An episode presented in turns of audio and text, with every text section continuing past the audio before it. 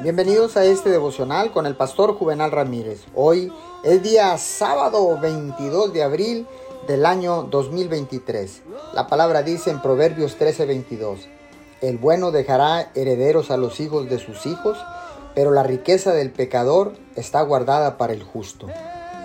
Déjeme recordarle que Dios ya ha preparado negocios, contratos, edificios, aumentos, ascensos e ideas. Ya tienen su nombre y si usted sigue dando lo mejor de sí, bendiciendo a otros, honrando a Dios y soñando en grande, finalmente se abrirán camino hasta sus manos, las manos de los justos. Dios dice que las riquezas del pecador están guardadas para el justo. Tal vez el negocio que está ahí tiene una oficina y tiene otro nombre, pero si usted sigue rascando, si usted sigue insistiendo y creyendo, aparecerá su nombre en el escritorio principal de ese negocio. Usted no sabe las cosas tremendas sobre las que Dios ya ha puesto su nombre y están preparadas para usted.